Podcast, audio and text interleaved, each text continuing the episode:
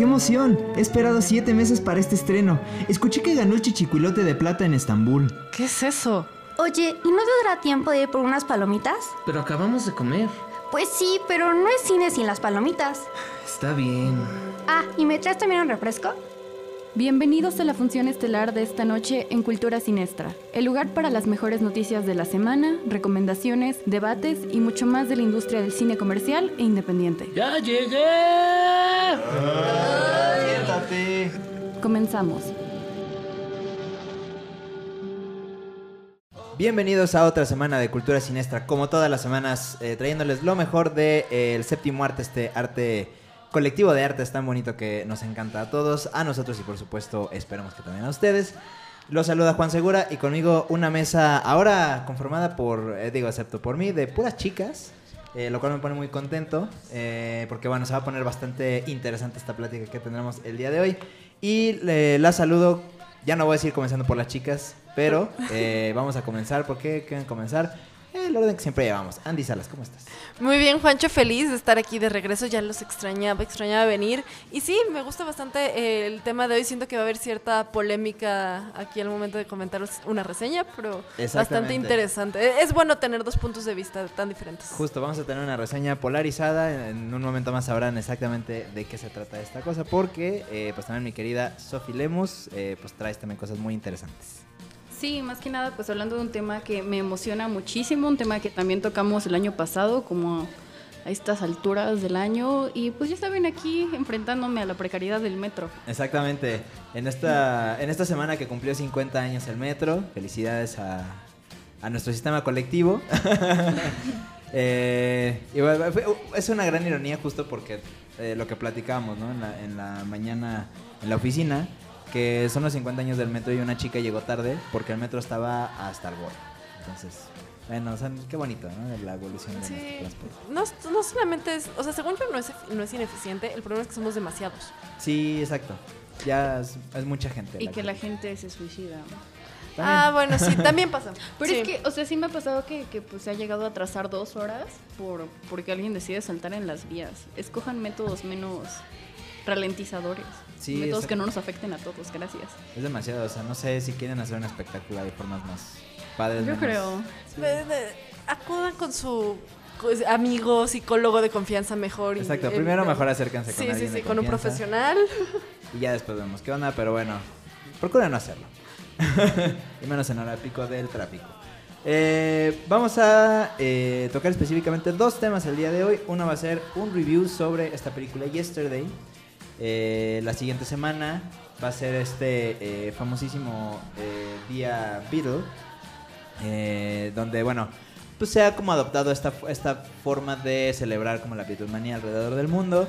ya hace algunos años tuvimos este lanzamiento de las, de las canciones remasterizadas, del juego del Beatles Rock Band, del espectáculo de Love de, de Cirque du Soleil. Y bueno, en, este, en esta ocasión, este 2019, llega una película eh, bastante con un planteamiento, voy a decir, eh, interesante, slash, de cierta forma creo que ya había visto esta película, eh, pero... ¿En serio? Sí y no. O sea, porque obviamente es algo que no, no se había... O sea, es una película que no se había hecho antes, no es un remake, no es nada de esto, pero... pues es el típico tema de, ¿qué pasa si un día te despiertas? Y, algo es diferente. Exactamente, y algo es diferente. Y solamente tú te acuerdas.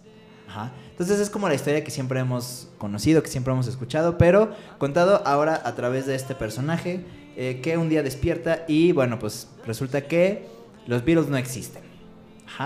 Eh, esta película que se llama Yesterday, eh, si no mal recuerdo, dirigida por Danny Boyle, este director que nos ha traído cosas tan maravillosas como Sunshine, eh, que nos ha traído cosas también como... Eh...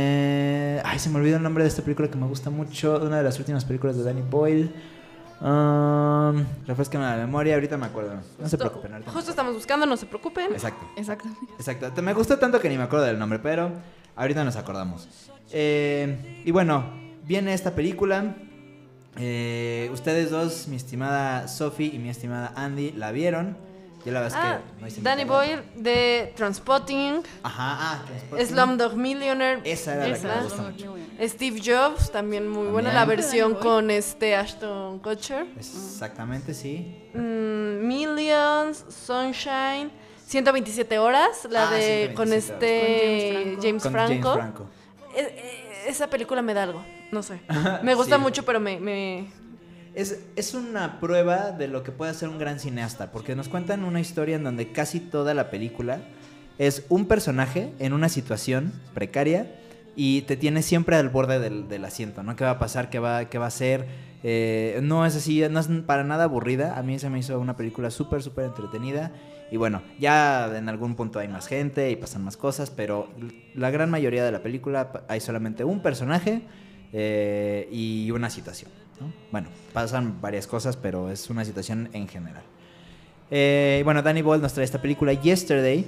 Eh, cuéntanos un poquito de qué se trata esta película, de qué va la trama de la película. Ok, básicamente eh, la película es un músico que, pues hay que decirlo, es un músico bastante... Mediocre. Sí, promedio, por así decirlo. No, no, no... Un, músico aficionado, o sea, eh, quiere él llegar a ser famoso, este, va a festivales y todo, pero sinceramente no tiene mayor impacto más que con sus amigos. Ok. Y él, en la noche que él decide dejar por completo la música y regresar a ser maestro de secundaria, algo pasa que de la nada hay un gran apagón en la Tierra. A él lo atropellan. Y cuando se da cuenta, eh, cuando regresa en sí, todo empieza a platicar con la gente y se da cuenta que la gente no sabe qué son los Beatles. Los, resulta que los Beatles, entre otras cosas de la cultura popular, desaparecieron y nunca existieron en este mundo, como si hubiéramos cambiado a una realidad alterna. Ajá, ok. Y él nunca se explica el por qué, si fue por el que fue el accidente o qué pasó en ese momento. Él es la única persona que recuerda a los Beatles. Claro. Y decide entonces retomar su carrera de músico que había decidido abandonar, lanzando las canciones de los Beatles como propias. Ok. Cometiendo plagio, pero no realmente. Exacto, porque pues en realidad nunca existieron. Exacto. Y más también bajo una idea de no puedo creer que en la vida nadie vea estas canciones, sepa lo que es esta historia musical. Yo te la tengo que dar. Exacto. Que justo hay una escena este, que sale en el tráiler en donde eh, por alguna razón le regalan una guitarra a este chico, empieza a cantar Yesterday le dicen, oye, qué bonita canción. no sé cuándo escribiste esto. Yo no lo escribí, lo escribió McCartney. Este, pues es de los Beatles. ¿Quién? Y entonces es cuando se empieza a poner a buscar, ¿no? Si ven el tráiler, ahí está esa, esa, escena.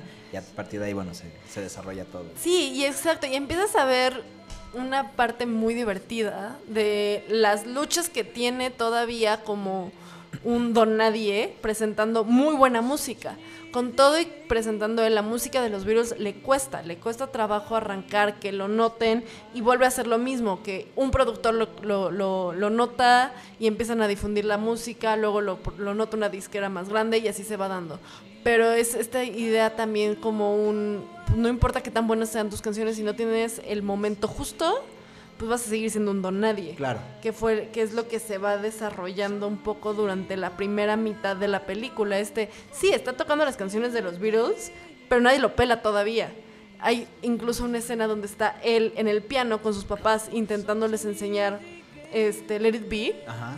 Y se van a ser las primeras personas en la Tierra que escuchen Let It Be. Y siguen pasando mil cosas que lo están interrumpiendo, por lo que tiene que repetir y repetir la primera estofa. Y termina no haciendo nada. Ok. Que a fin de cuentas es como esta idea de cuando tú llegabas como niño chiquito, así de querer mostrar algo y te interrumpían y decían. Y a la mera hora, como, da, sí, X, te hacen menos porque al fin de cuentas no eres como la gran es como una graciosada que estaba haciendo en el momento. Exacto. Pero para él es como de, a ver, no, están estamos a punto de hacer historia, pero pues nadie lo, lo, dimensiona porque pues a fin de cuentas en esa realidad nunca existieron los Beatles. Ok, ok, ok. Me parece que a la par de esta peli, bueno, de esta trama de la carrera en ascenso de, este chico, eh, hay también ahí como una pues como un eh, love interest, ¿no? Hay como una historia romántica entre este cuate y una chica, que es la que creo que le regala la guitarra. Sí, Eh, sí. Su mejor amiga de toda la vida, prácticamente. Ok, Que también es su representante y es la única que es su mayor fan y que siempre lo está apoyando y que no quiere que deje el sueño de ser músico. Y que siempre ha creído en él. Debo admitir, sí puede ser un poco cliché esta línea de, de la parte romántica, pero me agradó sí. que no fue la línea central. Fue como un complemento muy bueno. No, nunca pasó a ser el tema principal. Y por lo tanto eso hacía que perdiera hasta cierto punto este tema de cliché, que a fin de cuentas, po- por más que sea independiente, sigue siendo una comedia romántica. claro. Y es una comedia digi- este, musical. Entonces hay elementos que eh, son de esperarse dentro de la trama. Ujú. Ok. También hay que admitir, tiene un muy buen elenco. Muchos son como medio desconocidos. Ajá. E incluso dentro del ambiente inglés. O sea, nosotros somos grandes fans de lo inglés. Exactamente. Pero, por ejemplo, el protagonista es Himesh Patel, que solo tiene otra película en su carrera que todavía no se lanza. Ok. Se llama Aeronauts. Y de ahí en fuera es una serie de televisión eh, East Enders, Ajá, EastEnders. que también él es escritor de uno de los capítulos. Ok. Pero de ahí en fuera, pues no, no, no se le conoce de su primera película. Ok. La el personaje más conocido es justamente esta, la, la que la hace de la amiga, que es Lily James. Claro. Que como bien comenta mi hermano, curiosamente en esta película nunca cantó.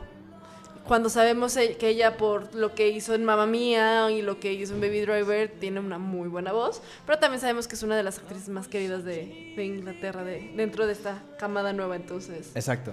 es parte de... Qué ironía, ¿no? Aparte, pues, es una película muy musical y no canta, ¿no? O sea- Incluso sale Ed Sheeran. Ah, claro, también por ahí en el, en el trailer aparece. Hay una escena en un avión con Ed Sheeran. Aunque debo admitir, no sé cómo lo sentiste tú, pero yo sentí como que medio awkward todas las interacciones con Ed Sheeran. Es Sí, de un por buen sí. música, no, es un buen músico, no lo pongan a actuar, please. Sí, de por sí tampoco lo considero buen músico, para empezar. Sí, sí se lo sentí como que muy, muy awkward en, enfrente de la cámara. No se soltaba, sí se sentía como muy robótica toda su actuación y la interacción con el protagonista, no. Ok. Creo- Es a veces como. No sé si es Ed Sheeran por sí mismo. Que sea como muy awkward cuando aparece en alguna de ese tipo. Recordemos que también salió en una escena de, de Game of Thrones. Y también fue como, ok, qué raro. Es que ¿no? creo que sí, o creo que su personalidad es muy awkward.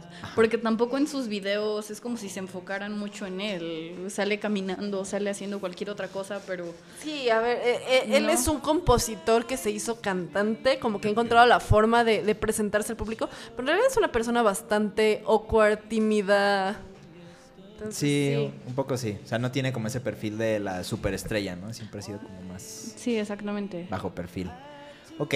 Que es justo algo que se retoma en la película. El protagonista nunca cumple con esta personalidad.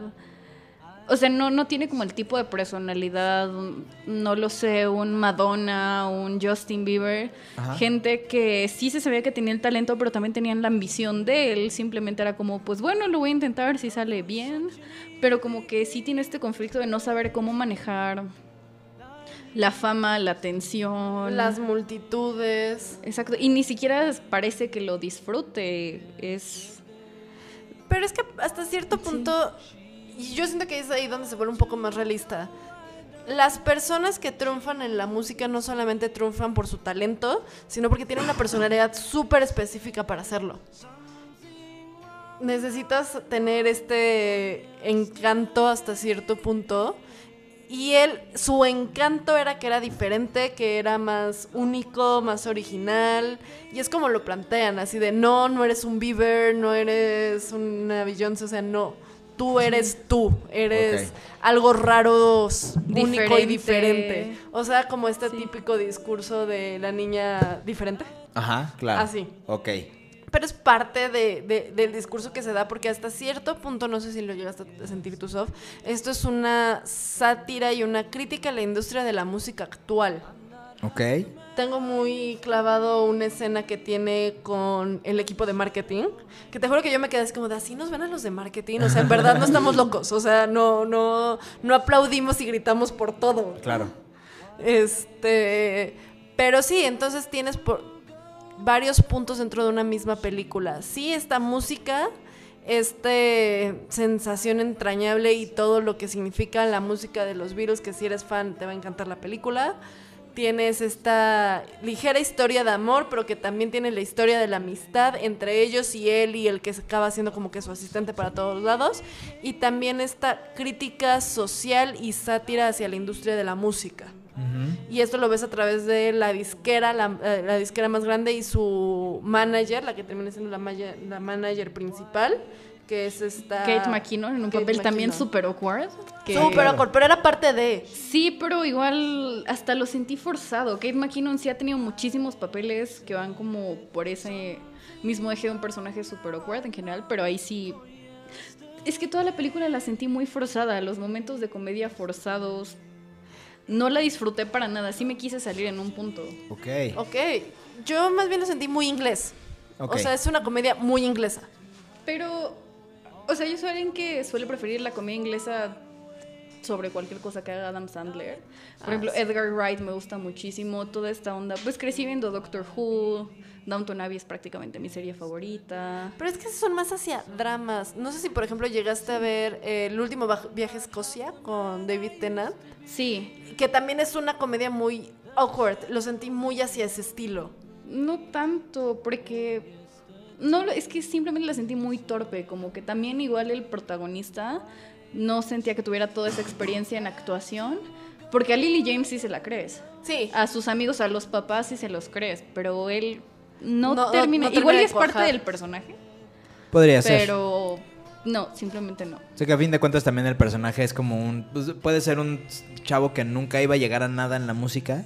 Y gracias a esto, a, esta, a este gran talento que tenían los Beatles, este, pues aprovecha de él y lo, lo, se apropia de él, por eso llega tan lejos, bueno, en esta historia. Sí, justo, o sea, porque toca bien, definitivamente toca bien, la, la voz no es la mejor, pero si no llegaba a ningún lado era por su personalidad. Claro. Y eso es algo que no pierden toda la película, por más cambios que le hagan, por más que lo pongan a dieta, por más que lo quieran volver la superestrella, no termina de perder este awkwardness que es parte de él. Ok.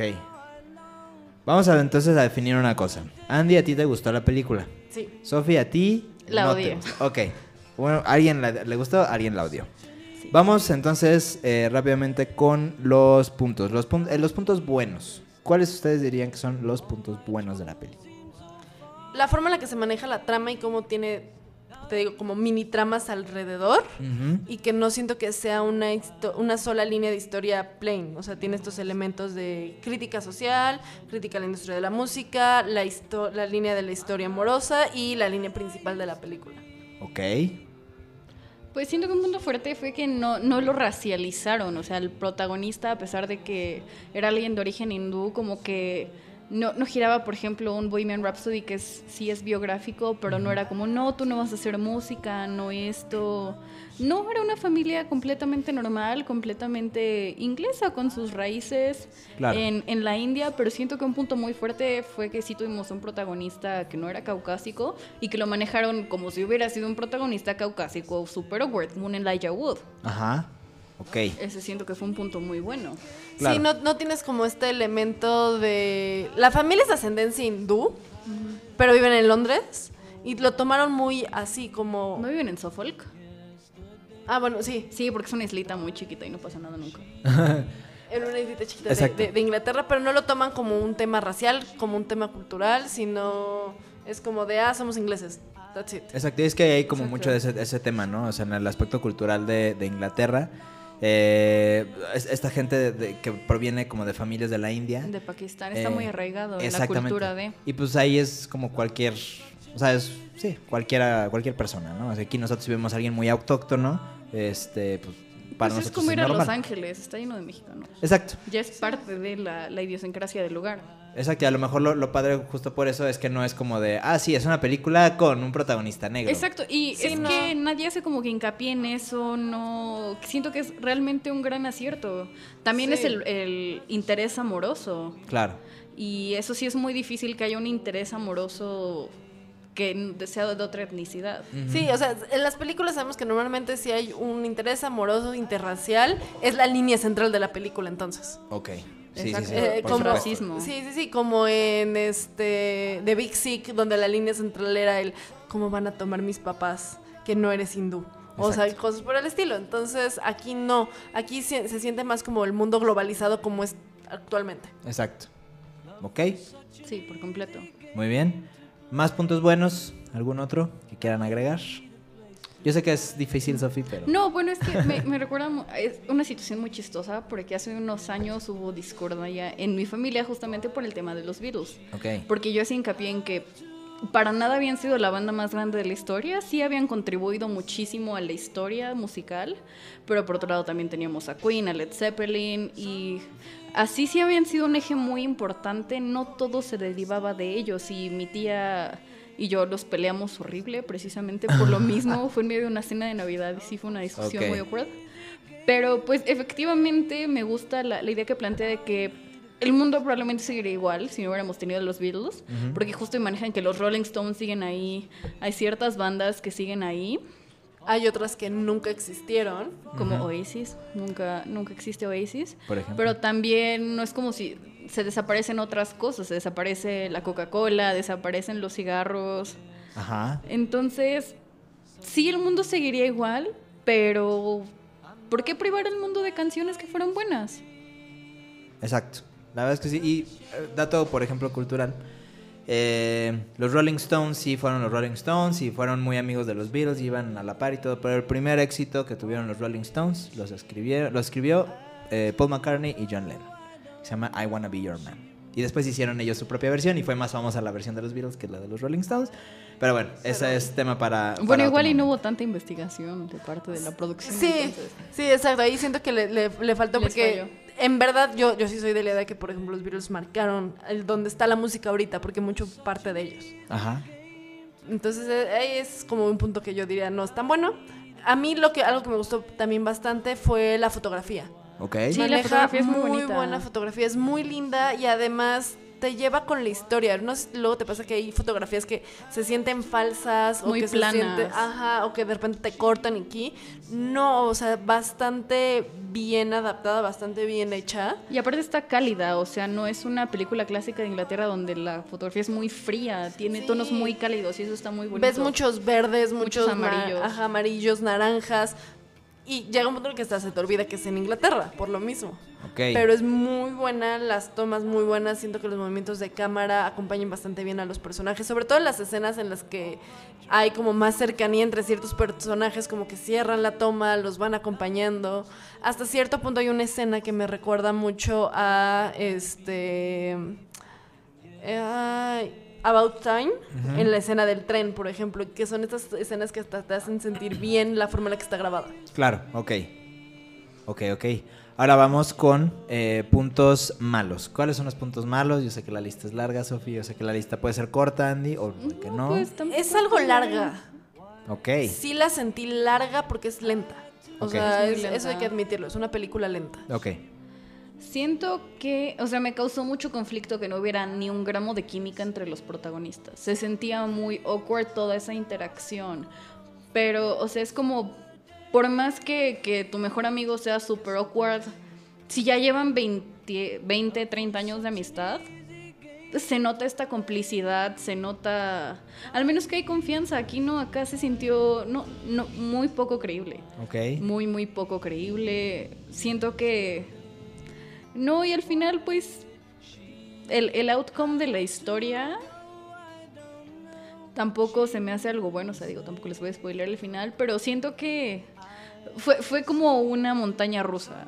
Iba empezando bien y de repente se cayó con el final para mí. Ok. Que a mí, a mí curiosamente me gustó bastante el final. A mí no, porque fue como, like, settling down, conformarse con... Es que siento que va con la personalidad de él. O sea, Ah, que era algo sí. que tarde o temprano iba a pasar. Pero de verdad sentí muy poco creíble el interés amoroso. Demasiado poco creíble. O sea, creo que había muchísima... Más de parte de él, porque de ella, pues sí se notaba ese esfuercito. Sí, pero no el actor, el protagonista, me. Ok. Cero estrellas, pésimo servicio. O sea, básicamente creo que fue como un poco el miscast. O sea, pudieron haber tenido un protagonista un poco mejorcillo. Aún no importa la etnicidad, no importa eso, más bien como que le falta un poco de feeling al, al, a su papel tal cual. Eh, va ahí también el miscast con Kate McKinnon, que pues, la hemos visto en otros papeles mucho más interesantes. Aquí sí, se, cuando vi el tráiler se me hizo súper raro ver a Kate McKinnon. A fin de cuentas, pues, sí, es una historia muy No me acordaba que iba a salir, pero... Pues también era como la, el estereotipo de americana que solo quiere dinero. Y eso, siento que los americanos también los, los pintaron muy estereotípicos. Y no sé, la reunión de marketing sí es una cosa súper rara. Sí, de hecho yo estaba con mi hermano y yo, neta, ¿sí nos ven?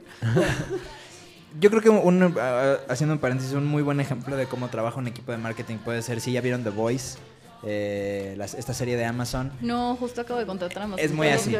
Todo, yo todavía no la acabo, me falta como la mitad. Eh, ha sido, no, no es cierto, me faltan como dos episodios. Eh, es que Prime tiene la serie del exorcista, eso que he estado también tiene cosas buenas, tiene cosas bastante buenas. Y en The Voice justo es una onda de marketing también. De superhéroes. Sí, algo así he leído, pues lo voy a empezar a ver cuando termine el exorcista. empezar a ver. Terminado de ver Seven Deadly Sins, que es la que estoy viendo ahorita. Exacto. Va, va, va. Ah, de Seven Deadly Sins también. Eh, vamos a ir a un corte, pero antes, eh, nada más, yo creo que estaría bueno para la siguiente vez, y aprovechando que es la semana de los, de los virus, bueno, el día de los virus el siguiente lunes, eh, creo que estaría bueno hablar como de las películas que han, este, donde han salido los Beatles, las películas que han sido basadas en los Beatles, entonces... Sí, retomamos el tema y además ya lo retomamos con Rafa, que es otro punto a favor de la película de Yesterday y que además es pues, básicamente nuestro experto en los Beatles. Exactamente, él sí es súper, súper fan. Sí, o sea, realmente yo tengo cero interés en los Beatles. Creo que faltó una canción de los Beatles y, fue la que no cantaron en la no, película. Bueno, eso yo creo que también fue parte de por qué Sí, eso puede ser tema. Pero es que en general, o sea, los Beatles nunca me han llamado la atención. Digo, mi papá los ama, mi abuela los ama, pero. No sé si te pasa como a mi hermano. Mi hermano le encantan las letras de los Beatles, no la voz de Paul ni de este John. Entonces le encantan las canciones de los Beatles cantadas por alguien más. A mí me gustan las canciones de los Beatles a través de los libros de Murakami. Solo así me las trago. Ok. Muy bien, ese es un muy... Sí, y definitivamente ese es un punto que juega a favor o en contra en la película. Exacto. Ya veremos, nos falta también el punto de vista de Rafa. Ya, yo soy muy fan, pero no sé, tal vez Rafa me la gane. Sí, pero bueno, sería cuestión de que la veas para la próxima semana, retomamos el tema y ustedes también que nos escuchen en casa, coméntenos si ya la vieron, si no la vieron, qué les pareció o también si son fans de los virus. Concuerdan con Andy, concuerdan con Sofi, contenos y eh, bueno, nosotros vamos a un corte y regresamos a Cultura Cine.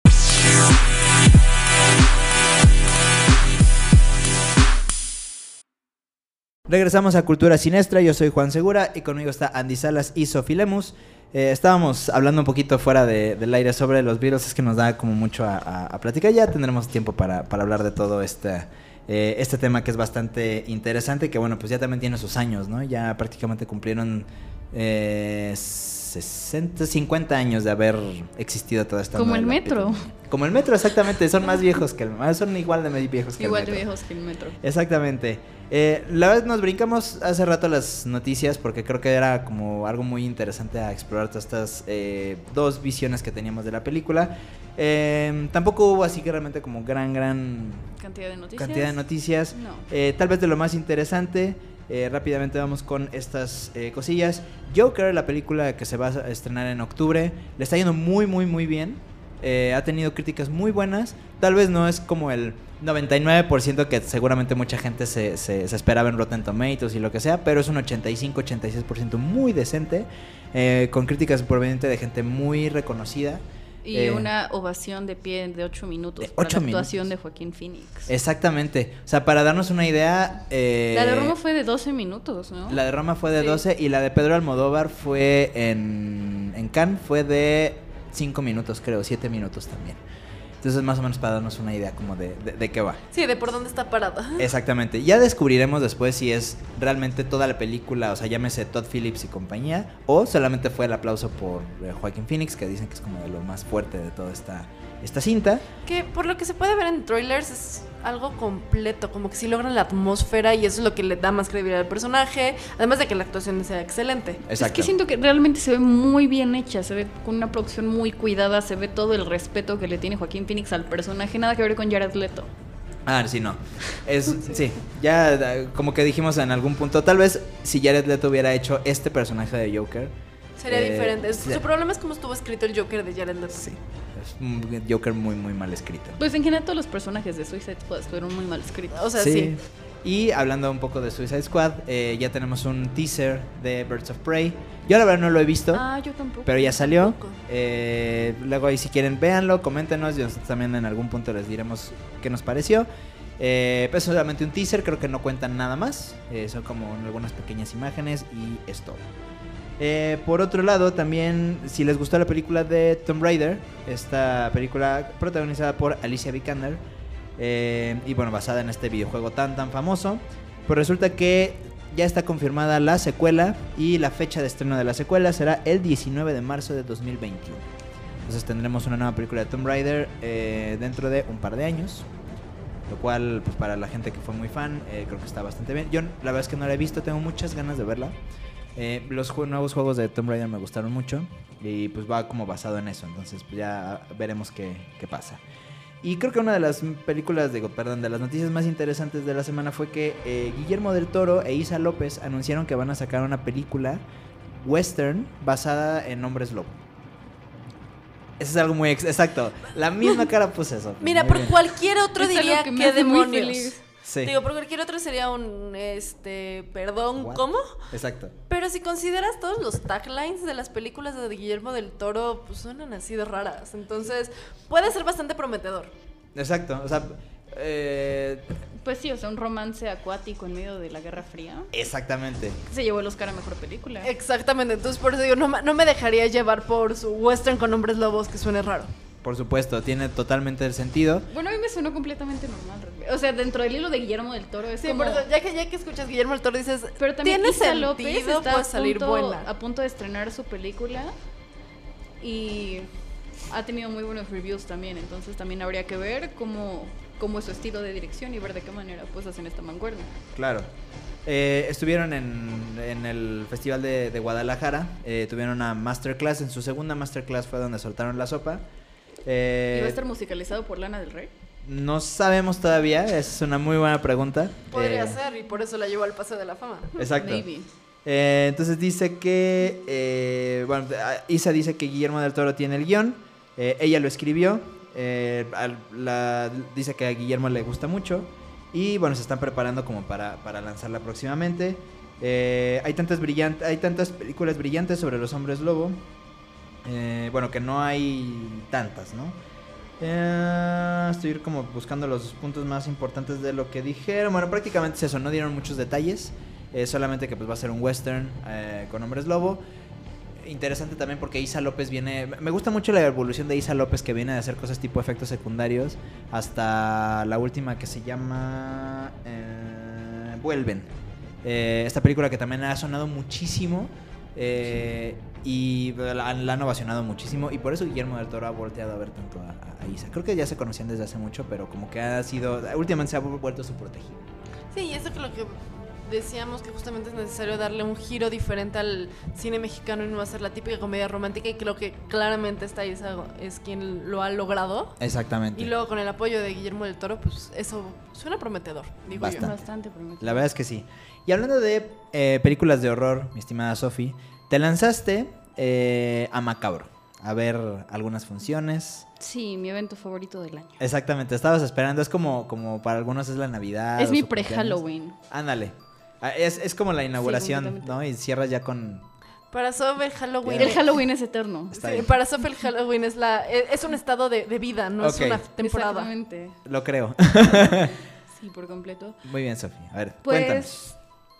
Justamente yo me quería lanzar al macabro ya más que nada por tradición. Y me encontré con que de entrada iban a proyectar un documental al cual yo le traía muchísimas ganas desde hace un buen rato. Es un documental que se llama Hail Satan, dirigido por una, una directora de documentales muy premiada que se llama Penny Lane. Ok, hablando de los Beatles. Exactamente, hablando de los Beatles. que justamente habla acerca de la corriente filosófica que yo profeso, que viene siendo el templo de Satán, de Satanic Temple. Ok. Y justamente es como un breakdown de las creencias de toda esta organización que empezó como siendo un mock, porque la historia parte de, eh, bueno, el protagonista, el, fundador de la región, Lucian Graves, él se definía como un punk completo y de repente se empezó a dar cuenta de que en distintos capitolios de Estados Unidos se encontraron erguidos monumentos de los Diez Mandamientos, que justamente se repartieron tras el estreno de la película Los Diez Mandamientos, como para promocionarla y pues ahí decidieron ponerlos en los palacios de gobierno. Casual. Entonces, pues con el ánimo de contradecirlos, dijo, bueno, entonces yo acabo de crear una religión, se llama el Templo Satánico, voy a poner mi estatua de Baphomet al lado, porque se supone que la constitución dice que es un, país libre. Y esto esta lucha del Estado, de los medios, contra lo que realmente representa la religión, que en este caso, sí, a, a raíz de este hecho, sí empezaron a tirar muchas leyes medio absurdas, donde se descubre que incluso fue en 1955 cuando se añade el lema de In God We Trust a los billetes y se añade el One Nation Under God, el juramento a la bandera, porque pues cuando Alexander Hamilton y los Founding Fathers establecieron la primera constitución, decretaron que la iglesia se iba a separar completamente del Estado. Entonces es una crítica a esta hipocresía dentro del gobierno estadounidense y también, más que nada, no es solo como una lucha de, bueno, sí, nada más porque soy satanista, sino por la diversidad. Porque se abre una puerta a que no solo se creen espacios seguros para las comunidades, o sea, pues sí, una comunidad gótica, una comunidad satanista como tal, porque sí se cae mucho en el estereotipo de la gente tatuada con cabello de colores, sino también ellos hablan acerca de cómo esto es abrirle espacios seguros a unas minorías musulmanas, minorías que profesan distintos tipos de religiones que al final pues conforman toda la diversidad de Estados Unidos. Claro. Que pues justamente es ya vimos en un mundo tan globalizado que no debería ser raro en Estados Unidos ver a gente musulmana, ver a gente budista, justo como les en Inglaterra completamente normal ver a alguien hindú, simplemente son ingleses y ya porque pues sí es gente que realmente necesita expresarse. Y sí en Estados Unidos y en México también estamos bastante influenciados por el catolicismo, el cristianismo como tal. Claro. Y esto es una lucha, pues, ahorita se ha convertido en una lucha política para dejar de, bueno, para separar completamente la iglesia del Estado y más ahorita con Donald Trump. Y no solo eso, también se dedican a hacer muchísimos eventos de altruismo, tienen sedes en bastantes ciudades ya a nivel mundial. Todavía no hay una sede en México. Sí se está peleando porque se crea una sede aquí en México. Pero hay en Brasil, hay en Argentina, hay en Chile, en África, en Asia, en Europa hay bastantes sedes. Hay una en España, en Portugal.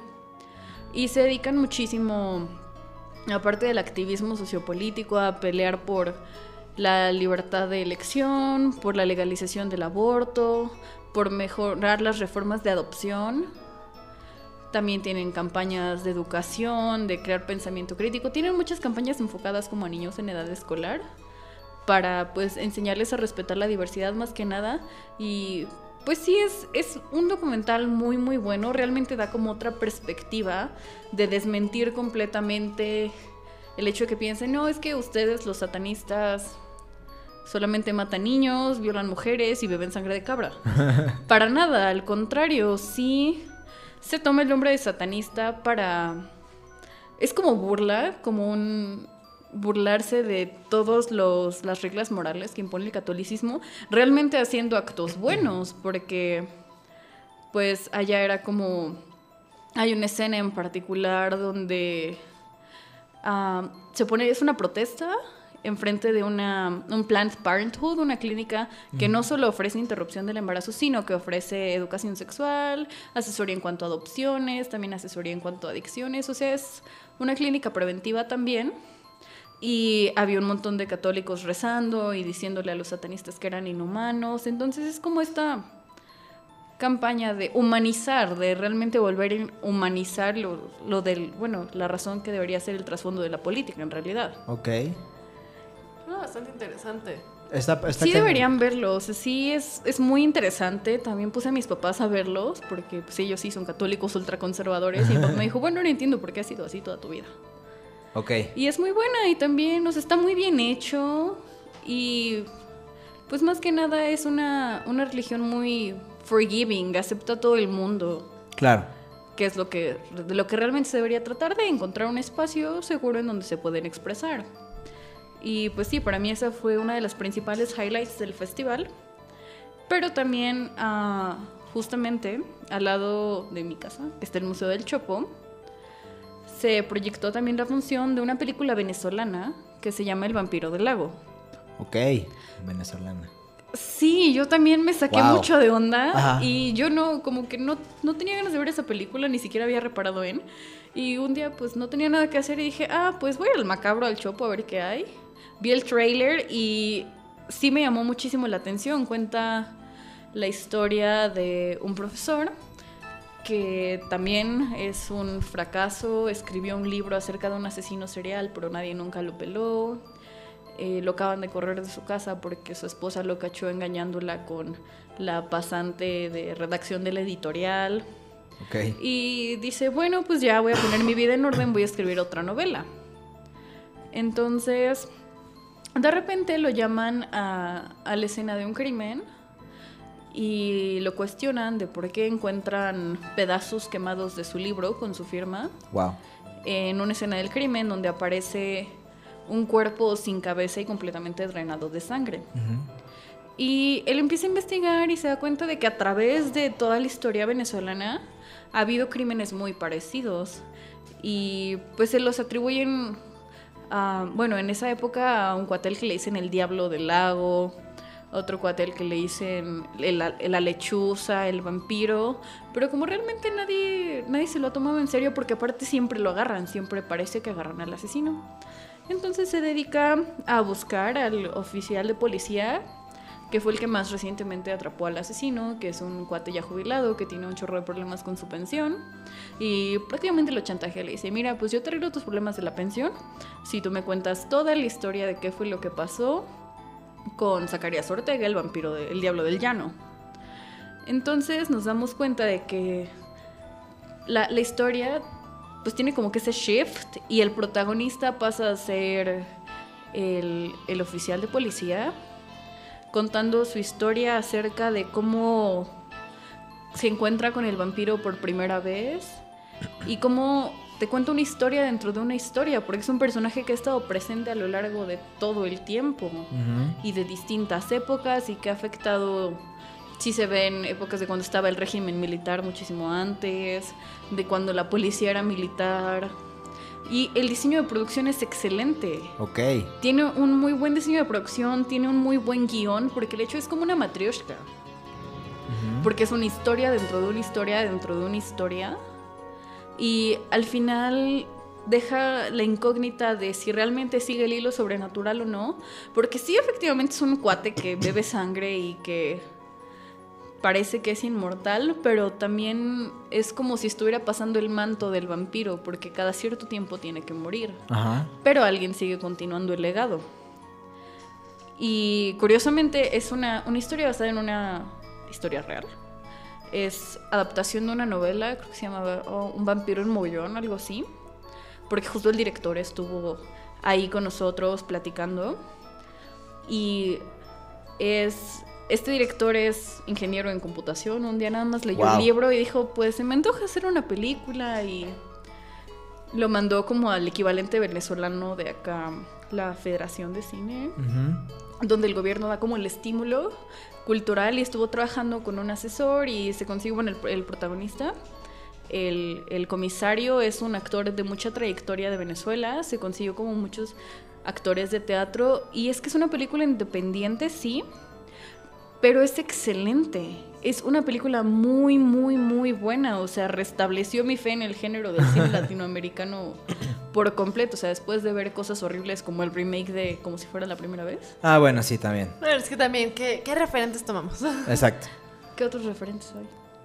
moderna, en, el mundo moderno fuera de lo que hace Guillermo del Toro. El remake de La boda de mi mejor amigo, por ejemplo. Está terrible. claro, ¿verdad? bueno, tenemos justamente lo que hablábamos de Vuelven, este, tiempos compartidos, pero es así, poco a poco. Es, es justo este foco que tenemos que también la película es muy universal, o sea, no necesita ser venezolano para entenderla, ni siquiera necesita ser latino. De hecho, me recordó mucho a películas nórdicas, me, recordó mucho a La chica del dragón tatuado, todas las versiones suecas. Tiene mucho este feel de misterio, de incertidumbre, pero genuinamente está muy bien llevada la película. La narrativa, el hilo narrativo de la película es impresionantemente bueno, porque uno nunca pierde el hilo. Ok. La continuidad es muy buena, o sea, tiene mejor continuidad que muchas, muchas películas que sí llegan a confundirte en algún punto. Y también, o sea, reitero, el soundtrack, el diseño de producción, la dirección de actores igual y sí falló un poquito, pero también era la ópera prima de un cuate que hasta que se decidió hacer cine solo había programado software. Sí, o sea que también, no quiero ser estereotípica, pero tampoco es la persona con más interacción social, digamos. No, pero es excelente. O para irte a una dirección de cine. Exactamente, pero es, es muy buena. O sea, ni siquiera se siente que sea un trabajo amateur. Ok. Y justamente también eh, en la breve plática que se tuvo después con el director, contaba historias acerca de, la producción, de cómo en algún punto llegaron a intentar secuestrarlos varias veces, porque se grabó en 2016, pero era cuando la situación ya se estaba poniendo muy fea en Venezuela, como había pues puntos en los que ya no podías pagar con dólares ni, ni con el, el peso venezolano, ya se tenía que pagar con oro. Como hay una escena en particular que grabaron en un cementerio y era un lugar a donde ya no se para ni la policía. Entonces tenían que hablar como con, con los mafiosos de que estaban ahí cuidándolos con pistolas para que no se metiera la banda rival. Y ahí estaban dirigiéndoles la grabación ellos. Wow. Sí, era gente así casual con pistolas, pero realmente siento que Digo, fuera de Hail Satan, que realmente era un documental y no participaba como tal dentro de las, las películas de ficción, fue el highlight por completo, porque también se presentó Midsommar. No tuve la oportunidad de verla porque estaba trabajando por el capitalismo. Exacto. Eso es muy triste. Porque pues sí uno necesita, ¿verdad? De eso. Uno necesita comer. Exactamente. Exactamente. Pero, o sea, genuinamente yo creo que eso fue una, una sorpresa muy buena, porque claro que con Midsommar uno ya tiene expectativas por, por, los antecedentes de, pero genuinamente es una película que vale la pena. Cualquiera de las dos películas valen mucho la pena. Claro. Y pues hubo una retrospectiva de Holocausto Caníbal, que pues en lo personal a mí no me encanta el gore en la inauguración se tuvo la proyección de la película original del Fantasma de la Ópera. Ay, qué padre. Sí, estuvo bastante interesante porque también estaba musicalizada por un grupo como de Dark Wave. Ajá. Y en vivo, entonces. estuvo muy, muy padre. También se presentó una trilogía de un director argentino, pero no sé, como el cine argentino, siempre como que muy extra, muy vulgar hasta cierto mm, punto. Sí, sí, sí. Entonces no me gustó para nada, pero o sea, de verdad para mí yo creo que lo mejor fue El vampiro del lago porque en la sutileza de la película se notaba la calidad, no, no necesitaba, porque hasta el título de la, de la trilogía del argentino, porque él presentó todas las películas y la última fue la que compitió porque fue la que pues se presentó en el festival. Ok. La última se llamaba algo así como Trash, la concha de tu madre. Y sí, era como que muy ah, grotesca. Sí. Sí, creo, que es algo como de aplaudirle a esta película eh, venezolana eh, porque están como estos dos, estos dos eh, extremos, ¿no? Por un lado, esta película que perfectamente puedes identificar que es argentina, por el tono con el que está hecho, por el título, por el tema que trata, etcétera. Y tienes esta otra película. Pero también tenemos muchos representantes del cine argentino que tienen esa misma línea. Y por otro lado, el cine venezolano, digamos que tiene un poco menos de representantes, un poco menos de una línea trazada, eh, o algo que podamos decir, ah, esto es cine venezolano, ¿no? Sí, no, no, no hay tantos integrantes y también no tienen la misma facilidad, creo yo. O sea, si aquí lo tenemos complicado, imagínense ellos en la situación social en la que lleva el país durante años. Actualmente también es parte muy importante de reconocerse dentro de las producciones. Y es que genuinamente está muy bueno, o sea, tan solo por el diseño de producción, porque abarca distintas épocas, es muy bueno y la última, la última toma es muy buena. O sea, realmente sí es una historia que se cierra muy bien, muy autoconclusiva, pero es muy, muy, muy interesante. Claro. Y realmente uno queda con, la incertidumbre de si es sobrenatural o si simplemente es un thriller policíaco. Y se trata de copycats. Eso nunca lo explica, no lo explicó el director. Y justamente él comenta que cuando estaba hablando, porque él se reunió con el autor del libro, le dijo, pues mira, aléjate lo más posible, tú haz tu versión. Yo hice el libro, tú tomas los personajes y haz lo que quieras. Claro. O sea, a fin de cuentas, el, chiste de la película no es revelar el si fue existió o si no existió o qué pasó, ¿no? Sí. Es un poco lo que pasa con la película de Zodiac. Este, que sí. te cuentan la historia del asesino del zodiaco y todo, pero no se enfocan en revelar quién era realmente o qué pasa, sino que hay otra historia paralela que tiene que ver. Pero hasta la fecha no saben. ¿quién hasta la fecha no saben. o sea, ahí pudieron haber dicho el director, este David Fincher, ah, pues es que probablemente haya sido este, este cuate porque no sé qué, o o a lo mejor ni siquiera existió y. Ay, y tal vez era una banda. Puede, puede haberse inventado cualquier final. Exacto. Que pero... pintaba con Zodiac, que siento que es demasiado lenta y se les fue de la mano. Ay, a mí me encanta. Es, muy buena. Zodiac y Seven son de mis películas favoritas. Seven la amo, sí. Pero creo que, o sea, aquí la, el, el, mérito, digamos, es que supo exactamente con él tener lo mucho o poco conocimiento de para hacer una película, supo el, el, el diferenciar el, bueno, yo quiero contar esto este, igual la recomendación del autor fue no te metas en esto, ok, y creo que fue algo bastante acertado. Sí, realmente es una película que les recomiendo muchísimo. Si tienen la oportunidad de, de verdad, véanla. Sí, vale mucho, mucho la pena. Ok.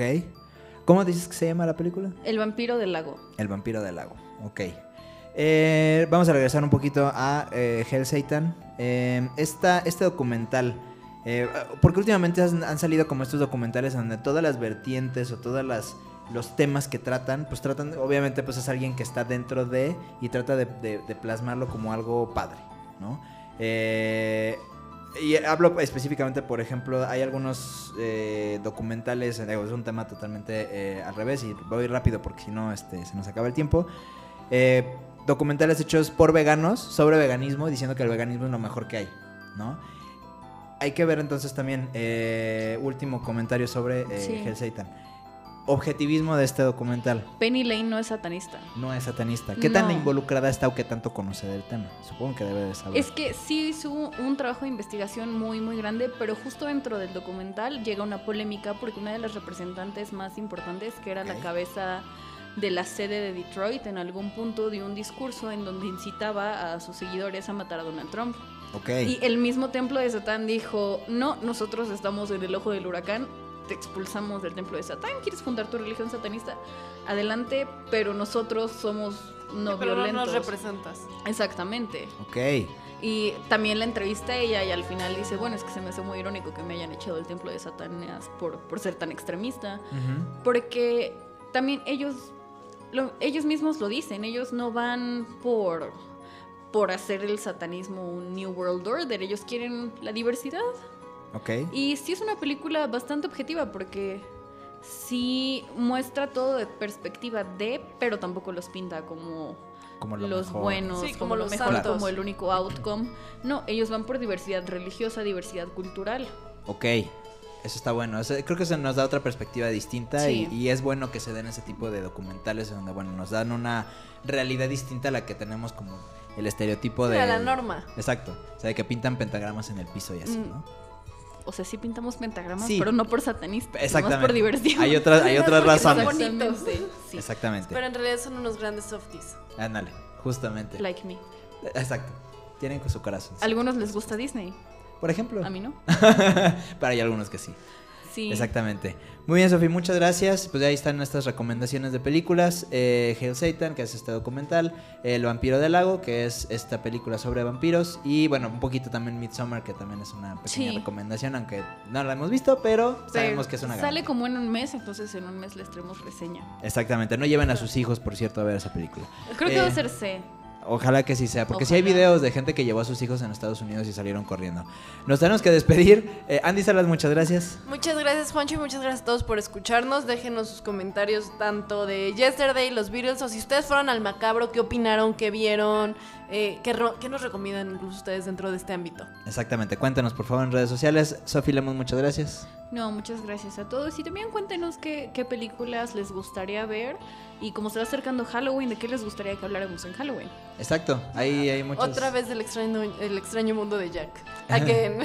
Estaría bueno traer nuestros top de películas de hombres lobo, de vampiros y todo ese tipo de cosas. Vamos a platicarlo y ya les contaremos. Yo soy Juan Segura, nos vemos la próxima semana en Cultura Sinestra. Estuvo increíble, la mejor película que he visto en la vida. A eso dijiste el mes pasado. Ay, pues no estuvo tan buena, como que estaba rara. ¿La película? No, la mantequilla de las palomitas, como que no se me va el sabor. Esperamos que hayas disfrutado esta función. Acompáñanos la próxima semana en otra emisión de Cultura Sinestra. No olvides seguirnos en Facebook, Twitter e Instagram y déjanos tus comentarios, opiniones y sugerencias para el programa. También puedes escuchar todos nuestros podcasts en www.promoestereo.com. ¿Qué? ¿No hay escena postcréditos? Chale, voy a pedir un reembolso. No manchen, mejor me voy a las próximas de Marvel. Cha.